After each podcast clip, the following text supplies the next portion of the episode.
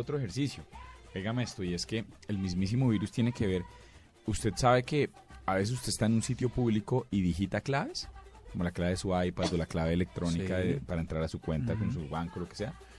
Pues hoy por hoy es difícil, pero podrían hacerlo si alguien tuviese una cámara cerca al momento en que usted está haciendo eso, cosas que son imperceptibles para su vista, las puede hacer en un determinado momento para capturar esos, esos dígitos y romper el código.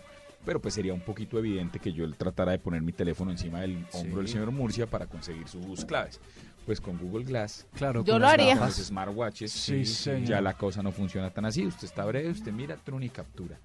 Un y el ejercicio automático. contra- eh, exactamente. Qué y los- peligro. Qué y los sí. wearables, entonces ahora se vuelven en un mismísimo virus mal utilizados porque las pruebas que han hecho con los Google Glasses, por ejemplo, para que se den una idea, es de 44 pies. Esos son más o menos 44 por 320 metros, ¿sería eso?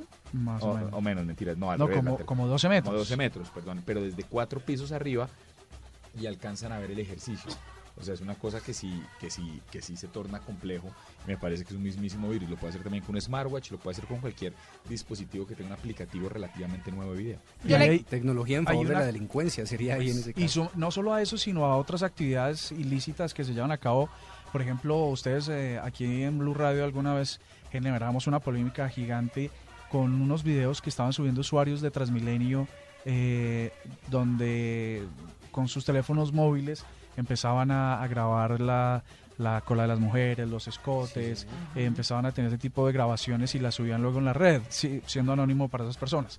Pero si era fácil con los teléfonos, imagínese usted con unas watch Pues ahí está. con unas unas eh, unas wearables, unas clases de estos. No, unos- pues terrible porque entonces va a suceder y se va se va a violar la privacidad y la intimidad como lo hemos estado atacando desde aquí. Sí.